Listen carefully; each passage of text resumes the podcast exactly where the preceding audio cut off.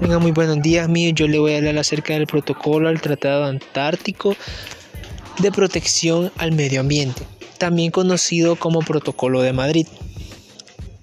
Gracias a que el 1 de octubre de 1991 fue firmado en la ciudad de Madrid, en España.